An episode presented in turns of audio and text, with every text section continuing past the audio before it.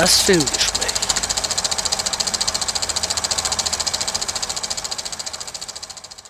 Hallo und herzlich willkommen zum Filmgespräch auf Radio Lora.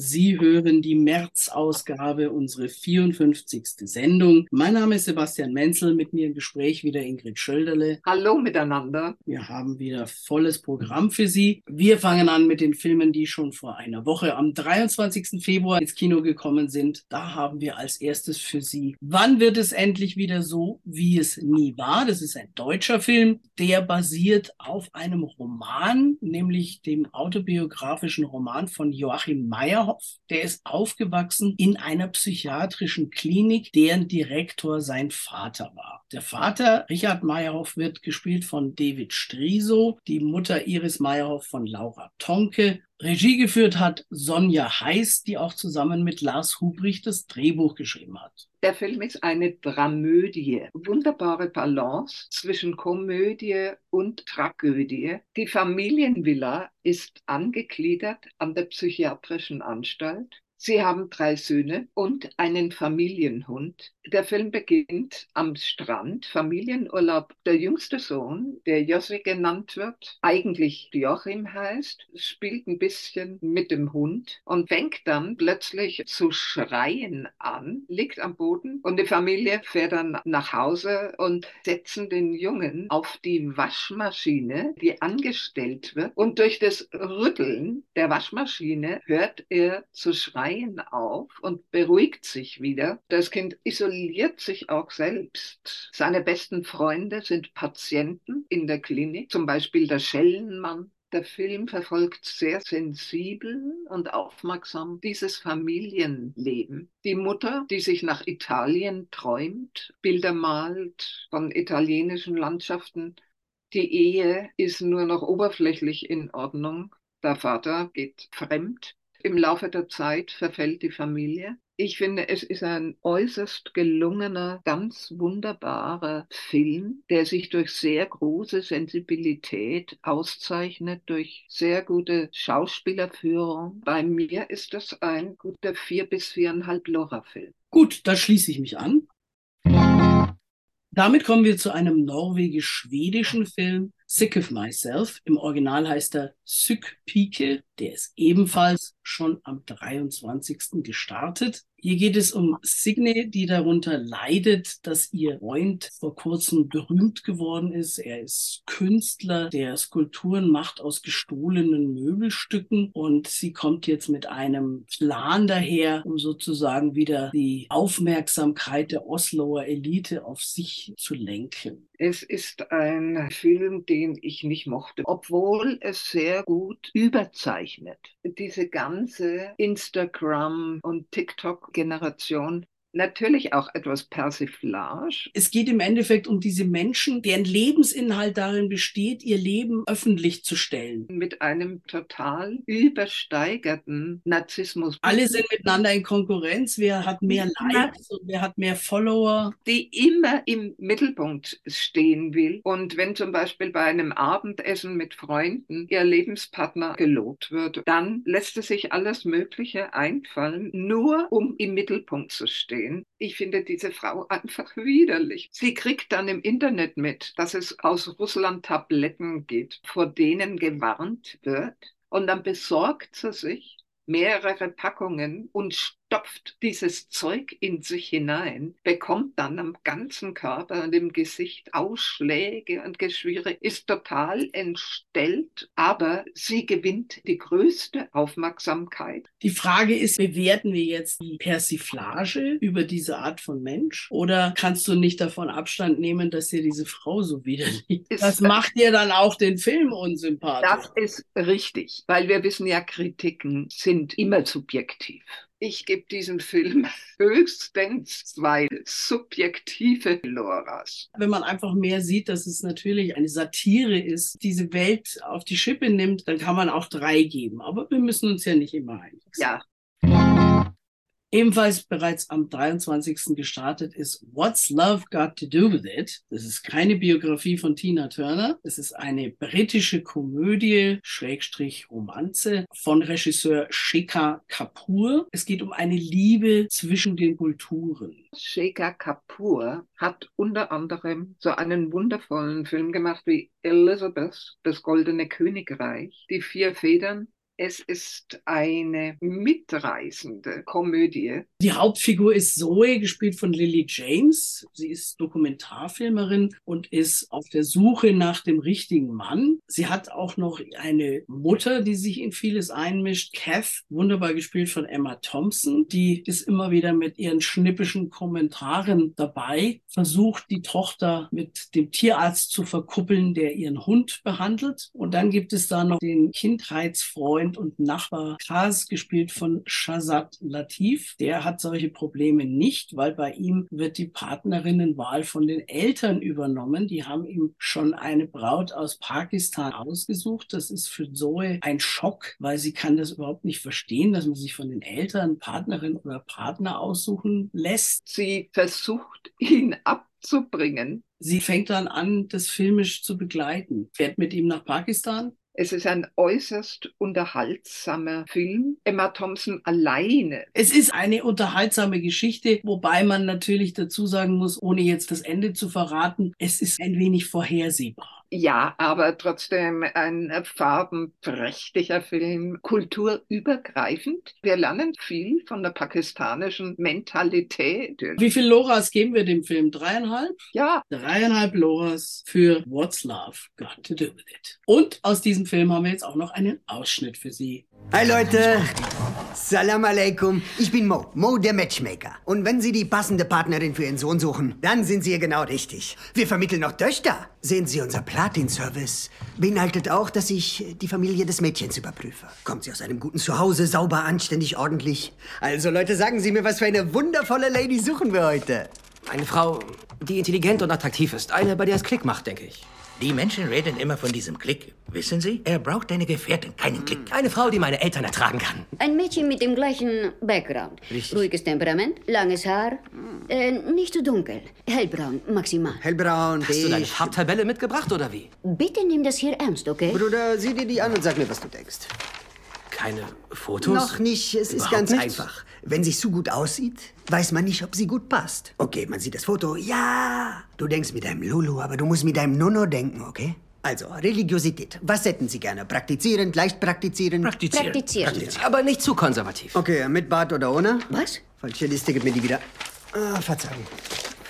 Ähm, okay, Sittsamkeit. Reden wir über einen Hijab oder einen Niqab oder geht es um einen Ein Jilbab? Nikab ist nicht nötig. Wir sind ja eine moderne Familie. Okay, wollen wir eher eine Hausfrau heiraten oder lieber eine Karrierefrau? Im Ernst, solange wir die gleiche Wellenlänge haben. Gemeinsamkeit. Aber nicht zu ehrgeizig und nicht unbedingt eine Frauenrestaurant. Aho, aho. Herkunft? Pakistanisch. wir, wir sind für jede Herkunft offen. Aber Sie sagten pakistanisch. Hauptsache, Ich sie meine- ist Muslim. Aber keine Inderen. Punjabi, Sindhi, Beluchi, die sind alle okay. Naja, Eigentlich wäre aber es am besten, sie wäre eine Mischung aus Jelanda und Kapika Patan. das ist jetzt schon sehr Okay, eingeengt. wel- welchen Abschluss hast du, Bruder? Bachelor in Biologie, dann Medizinstudium. Er ist Arzt. Das ist ganz oben in der Nahrungskette. Siehst du? Sehr schön. Irgendwelche Laster, von denen ich wissen sollte? Trinken, rauchen, Dogging, SM oder so etwas? Nichts. Nein, nein. Okay, liebe Eltern, ich finde für Ihren Sohn die perfekte Lady. Gar kein Problem. Danke, Danke, mein Freund. Danke vielmals, ja. Keine Hunde, keine Haustiere. Also Dogging bedeutet, äh, vergessen Sie, ist nicht wichtig. Katzen würden gehen. Katzen? Ja. Ich notiere es mit Katzen. Wir haben noch einen Film, der ebenfalls letzte Woche ins Kino gekommen ist, und zwar Wo ist Anfang? Das ist ein Zeichentrickfilm von Regisseur Ari Vollmann. Der ist bekannt geworden durch seinen Film Walls with Bashir, also auch ein Zeichentrickfilm. Anne Frank braucht man nicht erklären, das jüdische Mädchen, das durch sein Tagebuch berühmt geworden ist, das sie im Versteck in Amsterdam geschrieben hat. Und sie hat die Tagebucheinträge ja in Form von Briefen verfasst an ihre imaginäre Freundin Kitty. In diesem Zeichentrickfilm wird sozusagen diese Kitty jetzt plötzlich lebendig. Sie erscheint im Anne-Frank-Haus, im Museum und begibt sich auf Spurensuche. Sie sucht Anne Frank, ihre Freundin. Sie weiß nicht, dass die im Konzentrationslager Bergen-Belsen umgekommen ist, lernt dann auch moderne Kinder kennen. Solange sie in dem Anne-Frank-Haus ist, ist sie unsichtbar. Also die Besucherinnen und Besucher, die da kommen, sehen sie nicht, wie sie da auf dem Bett sitzt in Annes Zimmer. Aber sobald sie mit dem Tagebuch, das ist entscheidend, ohne das Tagebuch geht's nicht, das Haus verlässt, ist sie sichtbar und kann dann auch interagieren mit anderen Menschen sprechen. Sie geht dann zum Beispiel zur Polizei und sagt, sie möchte eine Vermisstenanzeige aufgeben. Sie sucht ihre Freundin Anne Frank. Der Polizist denkt natürlich zuerst irgendwie, naja, andererseits, es gibt ja viele Kinder, die nach Anne Frank benannt worden sind. Also es könnte ja schon rein theoretisch sein, dass jemand so heißt. Wir wollen jetzt natürlich nicht zu viel erzählen, wie das weitergeht. Es ist einerseits schon eine Aufarbeitung der Geschichte von Anne Frank und ihrem Tagebuch, aber der Film vermischt dann diese Geschichte mit der Moderne und das ist der Punkt, wo es für mich nicht mehr so ganz funktioniert. Das Gleiche muss ich ebenfalls sagen die Idee, ihre Freundin lebendig werden zu lassen, das ist wunderbar. Die ist auch optisch gut umgesetzt, also ja. von der Technik ja. her. Aber ja. er setzt die Abschiebung von Geflüchteten gleich mit der Deportation und Ermordung im Konzentrationslager und Vernichtungslager. Eine Kollegin, die selbst jüdisch ist, die war ziemlich geschockt sogar und hat gesagt, das ist ein absolutes No-Go. Der Schluss ist dann schlicht und ergreifend unrealistisch. Ich meine jetzt nicht, dass da eine lebendig wird, die aus dem Tagebuch rauskommt, sondern ohne zu sagen, was da passiert. Wir wollen ja nicht das Ende verraten, aber der Schluss ist dann sowas von unglaubwürdig. Ich kann dem Film, so gut er auch technisch gemacht ist, ideenreich.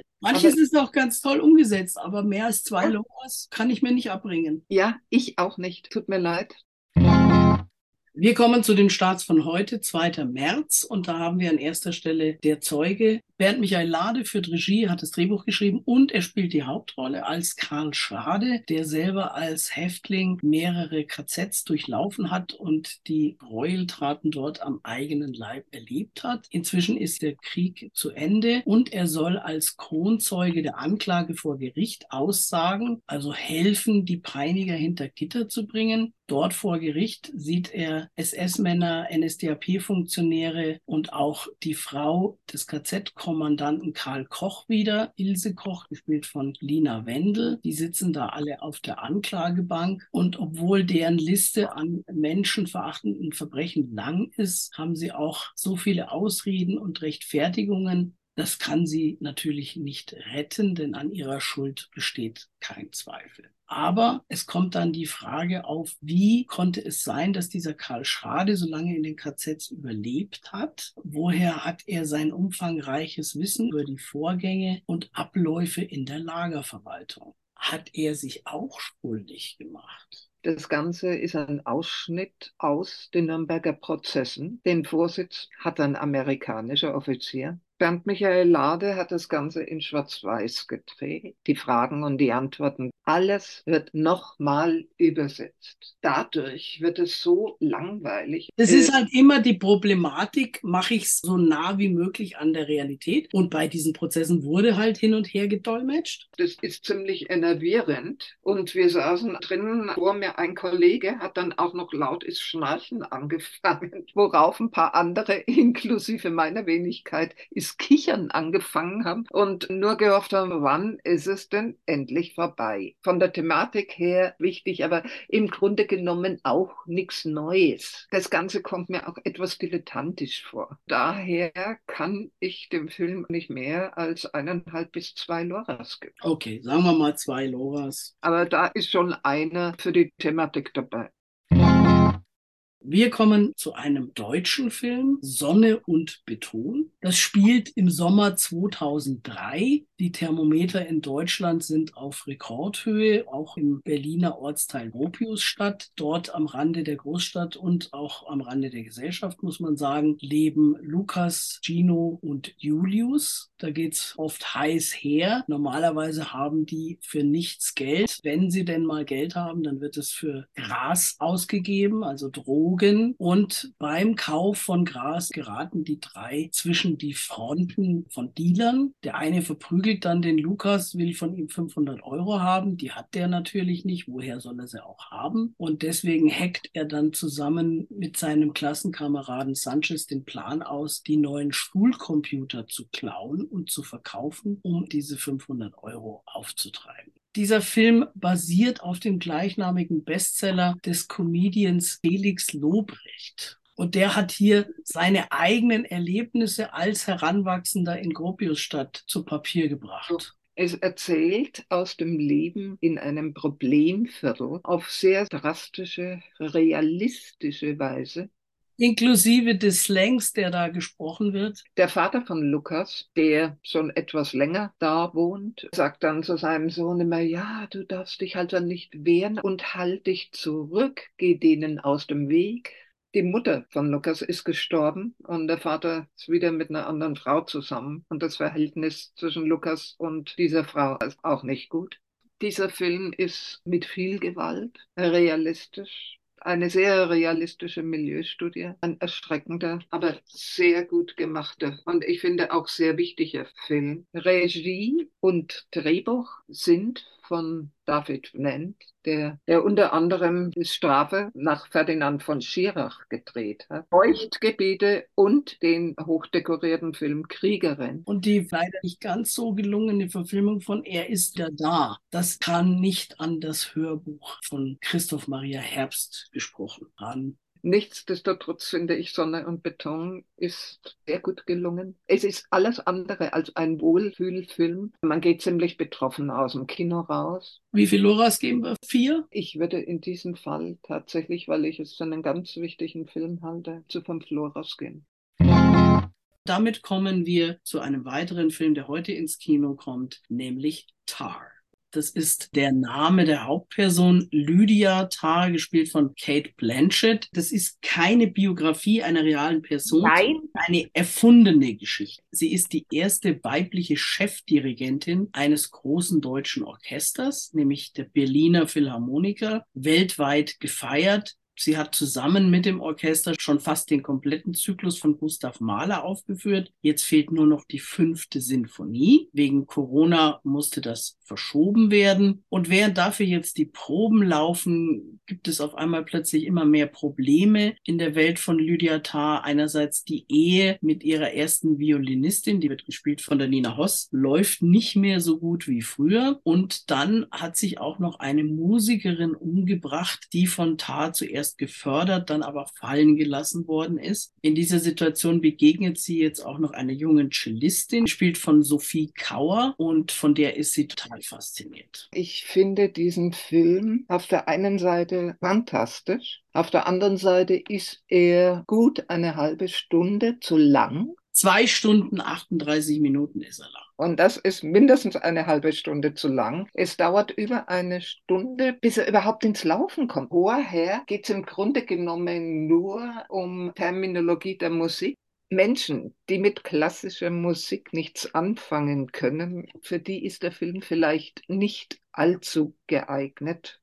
Wenn Kate Blanchett nicht den Oscar bekommt, dann stimmt etwas mit der ganzen Oscar-Veranstaltung nicht. Sie ist so grandios, wie ich aus dem Kino raus bin und dann nach Hause gefahren, habe ich mir die ganze Zeit überlegt, ob ich schon jemals eine derart grandiose schauspielerische Leistung gesehen habe. Diese ungeheure Arbeit, die da drin steckt. Und ich bin überzeugt, dass Frau Blanchett fast ein fotografisches Gedächtnis haben muss. Sonst ist es eigentlich nicht machbar. Ich bin immer noch sprachlos. Frau Blanchett hat nicht umsonst auch vorher schon Oscar und zig Preise bekommen, aber sie war noch nie so gut die Welt der klassischen Musik, insbesondere was den Beruf des Dirigenten betrifft, war lange eine absolute Männerdomäne. Es gibt jetzt schon so langsam auch Dirigentinnen, aber es ist ein umkämpftes Pflaster. Aber in dieser Männerdomäne, wo einige Orchestermusiker sich etwas schwer tun, mit einer Frau am Dirigentenpult und noch dazu mit einer sehr, sehr dominanten Frau. Aber wenn sie nicht dominant wäre, dann könnte sie sich ja wahrscheinlich gar nicht da durchsetzen. Bei Frauen wird es leider oft negativ bewertet. Man will sie bewusst fertig machen. Es ist von ganz oben ein sehr tiefer Sturz. Der Film ist von der Dramaturgie her teils etwas schwer zu verstehen. Das ist ganz einwandfrei natürlich ein Fünf-Flora-Film, schon wegen Kate Blanchett. Ich würde doch eher vier geben, weil er einfach zu lang ist. Man muss dazu sagen, dass der Regisseur Todd Field noch nicht wahnsinnig viel gemacht hat. Abgesehen von Kurzfilmen, Werbespots und zwei Folgen in Fernsehserien hat der überhaupt erst zwei Filme gemacht. Ob das dann reicht, um so ein großes Projekt zu stemmen, man hätte doch noch mal ein bisschen die Schere ansetzen sollen. Todd Field ist auch Autor und wie wir wissen, wenn Regisseure auch die Autoren sind, dann man kann sich von keinem Schnipsel trennen. Du hast recht, wir geben dem Film vier Loras. Dreieinhalb bis vier sogar, würde ich sagen. Aber er rentiert sich auf jeden Fall wegen der grandiosen Leistung von Frau Blanchett. Wir haben auch noch einen Ausschnitt aus Tar. Tempo ist das A und O. Das Tempo. Zeit ist der essentielle Punkt der Interpretation. Es kann nicht losgehen ohne mich. Denn ich starte die Uhr. Gut, meine linke Hand gestaltet, aber meine rechte Hand, die zweite Hand, gibt das Tempo vor und treibt es voran. Im Übrigen, anders als eine Uhr, kann manchmal meine rechte Hand stehen bleiben. Was bedeutet, dass die Zeit stehen bleibt. Gut, die Illusion ist, dass ich, wie Sie, einfach auf das Orchester reagiere, in Echtzeit Ja, ja. abwäge, was der richtige Moment ist, wieder einzusteigen oder zurückzugehen. Oder überhaupt die Zeit über Bord zu werfen. Die Realität ist, schon von Beginn an weiß ich ganz präzise, wo wir zeitlich Wirklich? sind. Ich kenne den genauen Moment, wo Sie und ich letztlich zum Ziel gelangen. Als Einheit. Verstehe.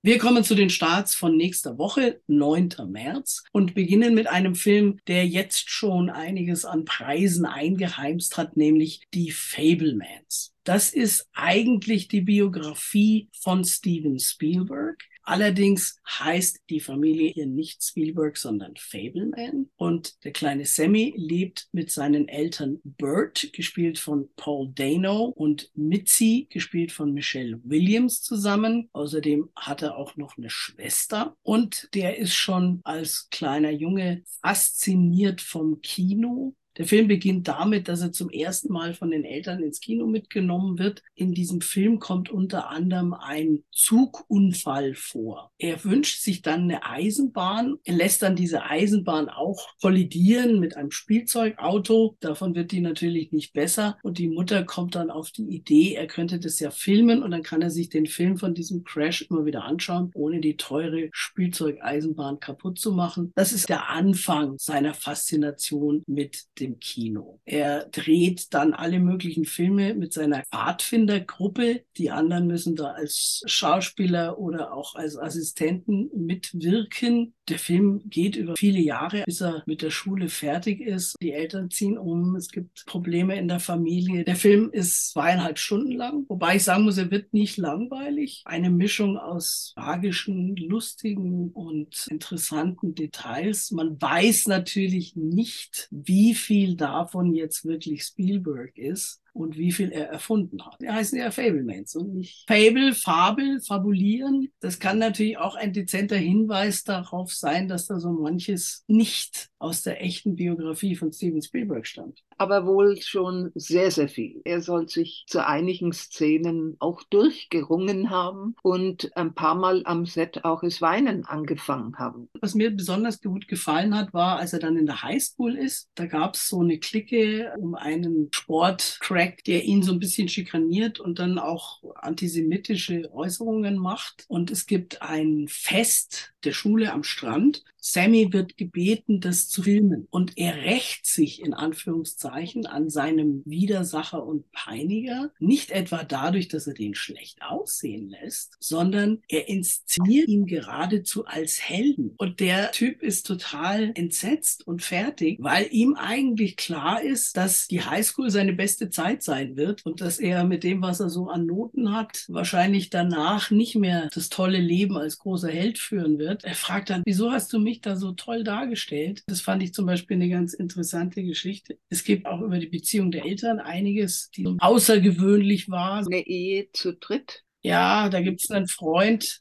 Der Vater, herrlich gespielt von Paul Dano, sein bester Freund. Und Kollege, den er dann ja auch zunächst mal mitnimmt zum neuen Job. Seth Rogen spielt diesen Freund und der ist ständig bei denen zu Hause. Es ist dann mal die Oma da und sagt, als die Kinder den mit Onkel anreden, das ist gar nicht euer Onkel, das ist ein Fremder. Ich weiß gar nicht, was der hier will. Als der dann beim nächsten Umzug nicht mitkommt, kommt dann plötzlich raus, dass die Mutter darunter wahnsinnig leidet. Okay, wir wollen jetzt hier nicht den Film vorwegnehmen. Eine Sache will ich noch erwähnen. Ganz am Schluss gibt es eine herrliche Szene. Sammy fängt an, sich zu bewerben bei Filmstudios, weil er unbedingt in diese Branche hinein möchte. Da fragt der, bei dem er sich bewirbt, ob er einen berühmten Regisseur kennenlernen möchte. Und er sagt natürlich begeistert ja und geht rüber. Da sehen wir dann David Lynch als gealterten John Ford, der ihm Ratschläge gibt, wie man einen Film interessant macht oder nicht. Und dann sagt, okay, und jetzt tschüss. Ehrliche Szene, sehr lustig, sehr gut gemacht. Wie viel Loras geben wir den Fablemans? Natürlich nominiert für den Oscar, da können wir jetzt noch nicht mehr dazu sagen. Die gibt es ja erst nach unserer Sendung. Es stimmt einfach alles. Für mich ist es ein ganz klarer Fünf-Lora-Film. Fünf Loras für die Fablemans. Ebenfalls am 9. März kommt ins Kino Der Fuchs von Adrian Geuginger. Über den haben wir zuletzt gesprochen, als sein Film Märzengrund ins Kino kam. Diesmal geht es um, der Film beginnt Mitte der 20er Jahre. Die österreichische Familie Streitberger übergibt ihren jüngsten Sohn Franz, gespielt von Simon Morce, einem Großbauern. Der muss hart arbeiten auf dem Hof dieses Bauern, bis er volljährig ist. Dann entscheidet er sich zu gehen. Jetzt darf er das selber entscheiden. Und er ist nach den ganzen Jahren immer noch wütend und enttäuscht darüber, dass seine Eltern ihn als Knecht abgegeben haben, als er noch so jung war. Deswegen kehrt er nicht nach Hause Hause zurück, sondern tritt dem Bundesheer bei. Als Soldat bleibt Franz, der eher sensibel ist, lieber für sich. Bei den anderen Soldaten kommt er nicht so gut an. 1940 soll dann seine Kompanie den Angriff auf Frankreich starten. Und da findet der Franz zufällig einen verletzten Fuchswelpen, nimmt sich dessen an. Er pflegt den kleinen Fuchs gesund, schließt Freundschaft mit ihm. Da entsteht eine tiefe Liebe zwischen Füchslein und Franz. Drei Fuchsbabys und zwei erwachsene Exemplare Exemplare wurden für diesen Film von zwei erfahrenen Tiertrainern für die Dreharbeiten vorbereitet. Franz hat sich vorgenommen, dem Fuchswelpe gegenüber ein besserer Vater zu sein, als sein eigener Vater ihm gegenüber war. Der Vater, wunderbar von Karl Markowitsch gespielt. Die haben ein paar Kinder gehabt und die waren bettelarm haben nichts zum Essen gehabt. Da hat er sich halt gedacht, ich kann meine ganzen Kinder nicht füttern, dann gebe halt den Franz als Knecht zum Großbauern, da kriegt er wenigstens genügend zum Essen. Aber der Franz hat es nie überwunden, dass er von zu Hause weggekommen ist, obwohl er bei dieser Familie schlecht behandelt wurde die Szenen des Kriegs sind nicht vergleichbar mit Im Westen nichts Neues. Und es geht mehr um diese innige Verbindung zwischen. Wie schon der Fuchs beim kleinen Prinzen gesagt hat, wenn du einen Freund möchtest, dann zähmen. Ganz genau. Und das ist die wahre Geschichte vom Urgroßvater, vom Adrian Geuginger der Urgroßvater, der Franz Streitberger, wurde 100 Jahre alt und bis zu seinem Tod im Jahre 2016 zählte er dem jungen Adrian Geschichten aus seinem Leben. Und am meisten berührt hat ihn dabei die Freundschaft mit dem Fuchs, den er 1940 während des Krieges bei sich hatte und versorgt hat. Adrian Geuginger fand diese Geschichte von seinem Uropa so toll, dass er schon als Teenager beschlossen hat, das eines Tages zu verfilmen. Ich werde jetzt natürlich nicht verraten, wie der Film ausgeht, nur so viel. Man geht nicht depressiv aus dem Kino raus. Wunderbar gedreht. Überhaupt, ich mag die Filme vom Geuginger auch sehr gerne. Vier bis viereinhalb Loras. Ja, oder? vier bis viereinhalb Loras für Der Fuchs. Wir kommen zum nächsten Film, der am 9. März ins Kino kommt, und zwar Ledger Grab. Der internationale Titel ist Operation Napoleon, witzigerweise. Es ist ein isländischer Film, ist aber auch deutsches Geld mit drin. Im Verborgenen versucht die amerikanische Armee ein altes Flugzeugwrack zu bergen aus dem Zweiten Weltkrieg, das in Island unter einem Gletscher liegt. Und zufällig werden die Amerikaner beobachtet von einem Einheimischen, Elias. Daraufhin wird der beiseite geschafft. Der einzige Hinweis auf seinen Verbleib ist eine Nachricht, die er seiner Schwester Christine noch geschickt hat. Und diese Christine macht sich auf die Suche nach ihrem Bruder und hat als Kompagnon einen alten Freund von sich, der Journalist ist. Das Interessante an diesem Flugzeugwrack, es ist ein Flugzeug der Nazis gewesen. Gibt es natürlich zig Verwirrungen und Verschwörungen. Klar ist es an den Haaren herbeigezogen zum Teil, aber es ist sehr spannend gemacht. Auch einer der Filme, vielleicht mit einer Tüte Popcorn, wenn man denn Popcorn mag. Und deaktiviertem Gehirn? So halt. Es gibt wesentlich dümmere. Ein Film, der ganz bestimmt nicht von den Amerikanern geliebt wird. Die Amerikaner schauen sich sowieso keine ausländischen Filme an. Synchronisieren tun sie nicht, Untertitel mögen sie nicht. Und wenn sie einen Film gut finden, dann machen sie ein Remake. Und das wird hier wahrscheinlich eher nicht passieren. Ja, wie viel Loras geben wir? Im Gletschergrab zweieinhalb, würde ich sagen. Zweieinhalb Loras für das Gletschergrab. Aus diesem Film haben wir jetzt auch noch einen Ausschnitt. Was ist los? Ähm, weißt du etwas über eine gewisse Operation Leon? Äh, Operation Leon? Nein, nie gehört. Oder weißt du äh, was über ein deutsches Flugzeug, das im Krieg auf dem Vatnajökull abgestürzt ist? Oh, du sprichst von Operation Napoleon. Wäre möglich. Was hat es damit auf sich? Operation Napoleon ist eigentlich nur ein Gerücht. Es gibt keinerlei Beweise, dass es je passiert ist. Und wie lautet dieses Gerücht? Es besagt, dass kurz vor Ende des Kriegs ein Flugzeug abgeflogen sei aus Berlin. Keiner weiß wohin und die Maschine wurde nie wieder gesehen. Sie ist verschollen. Aha. Und Napoleon, weiß man, was das bedeutet? Das war vermutlich ein Codewort für die Ladung des Flugzeugs. Eine Ladung, die vielleicht den ganzen Lauf der Geschichte hätte verändern können. Hm. Und wie? Ich meine, durch was? Weiß ich nicht. Verschwörungstheoretiker würden sagen, es war ein UFO oder außerirdische Technologie. Zeitmaschine, Superbombe, keine Ahnung. Such dir aus, was du magst. Hm, könnte das Flugzeug auf dem Vatnajökull abgestürzt sein? Ja, oder auf dem Mond. Wer weiß das schon. Der nächste Film, über den wir reden wollen, ist Saint-Omer. Startet auch am 9. März. Das ist ein französischer Film, ein bisschen länger als zwei Stunden. Im Mittelpunkt steht hier Rama. Sie ist Professorin für Literatur in Paris, stammt ursprünglich aus dem Senegal, so hat afrikanische Wurzeln die plant, einen Roman zu schreiben, der grob auf dem Mythos der Medea basieren soll. Deswegen fährt sie in das nordfranzösische Saint-Omer, um dort an einer Gerichtsverhandlung als Zuschauerin teilzunehmen. Angeklagt ist dort die Senegalesin Lance Colli. Die hat ihr 15 Monate altes Kind getötet. Sie hat das Baby in eine Decke eingewickelt am Strand liegen lassen, wohl wissend, dass die Flut kommt und das Kind ertrinken wird. Diesen Prozess hört sich Rama an, die auch noch selber schwanger ist. Der Film besteht zu gut 90 Prozent aus der mitgefilmten Gerichtsverhandlung.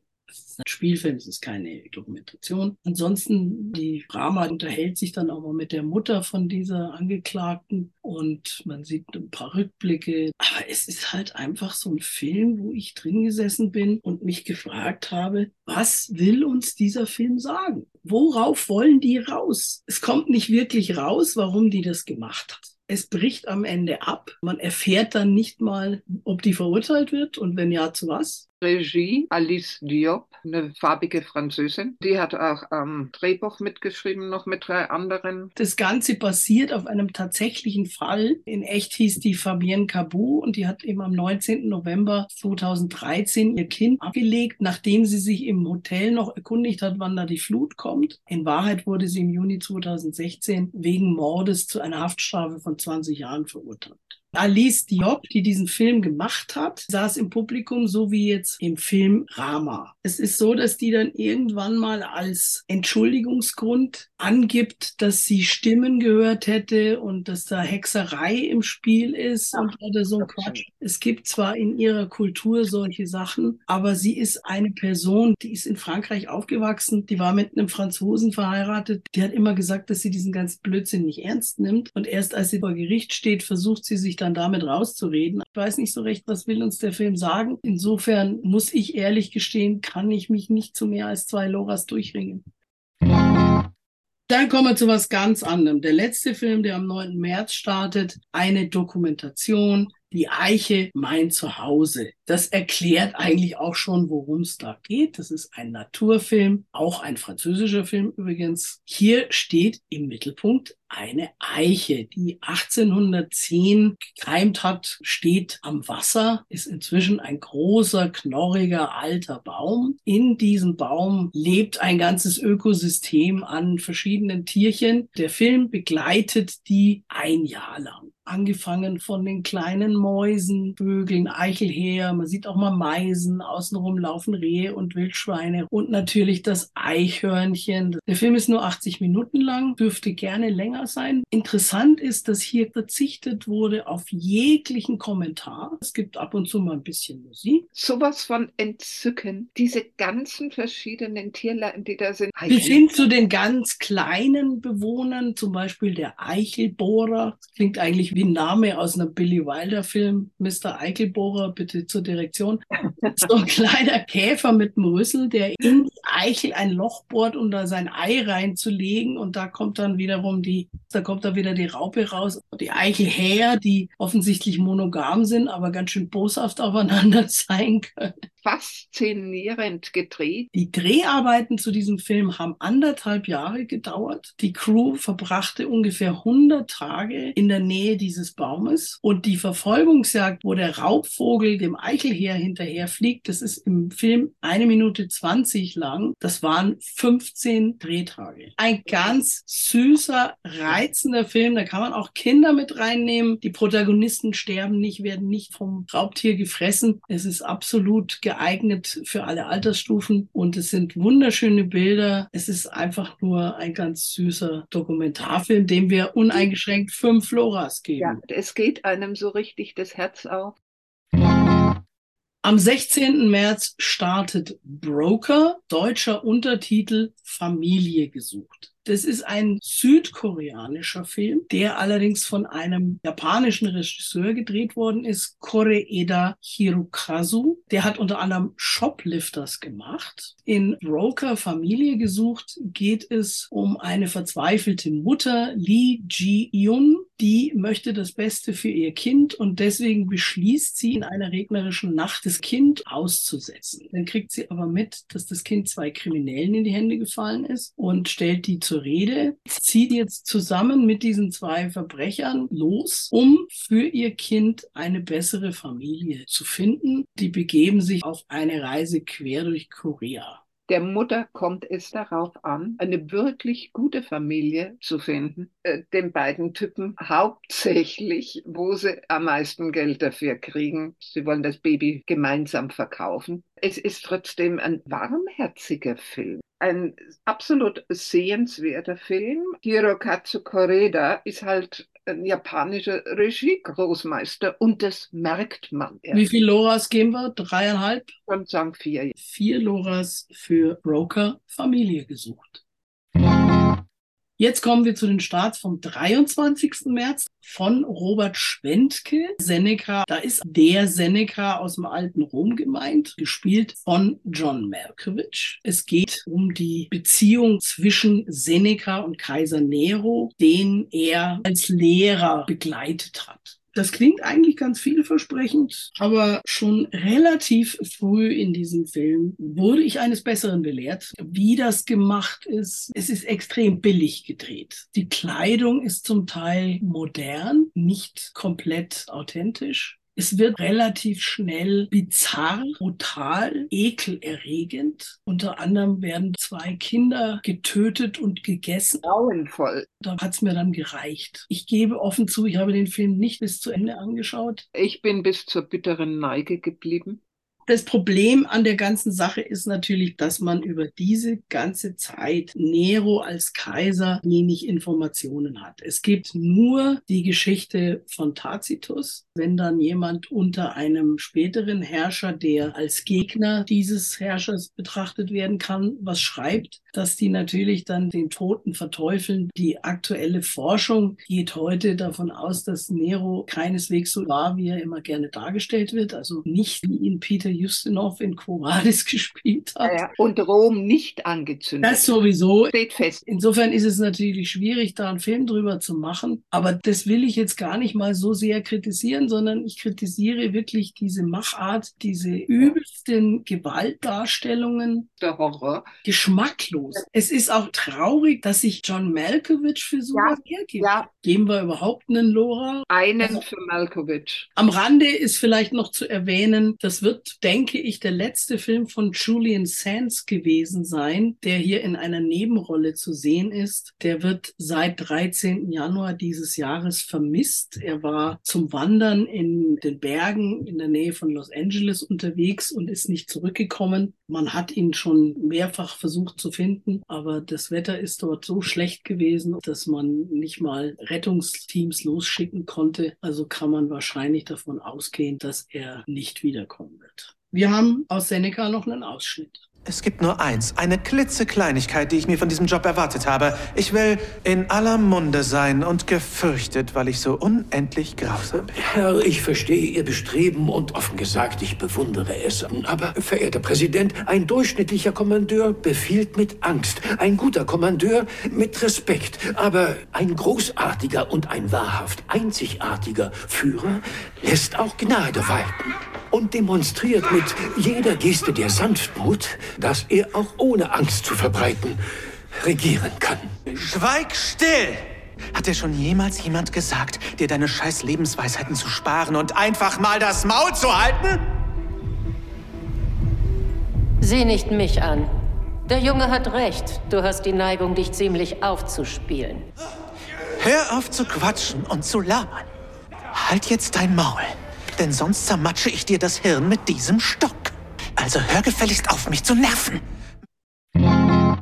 Ebenfalls am 23. März ins Kino kommt Tagebuch einer Pariser Affäre. Der Titel passt ganz gut, weil das auch so wie ein Tagebuch aufgebaut ist. Charlotte, alleinerziehende Mutter einer Tochter, trifft sich mit Simon, der ist auch verheiratet. Die fühlen sich voneinander angezogen. Sie wollen Sex miteinander haben, sie wollen Spaß miteinander haben, aber sie wollen keine, keine Beziehung führen im eigentlichen Sinne. Das funktioniert auch eine ganze Weile ganz gut, bis sie dann irgendwann mal auf die Idee kommen, sie hätten gern mal einen Dreier ausprobiert und finden dann über eine Website eine junge Frau, mit der sie das machen wollen. Sie ist auch verheiratet, hat auch Kinder. Mehr muss man dazu nicht sagen.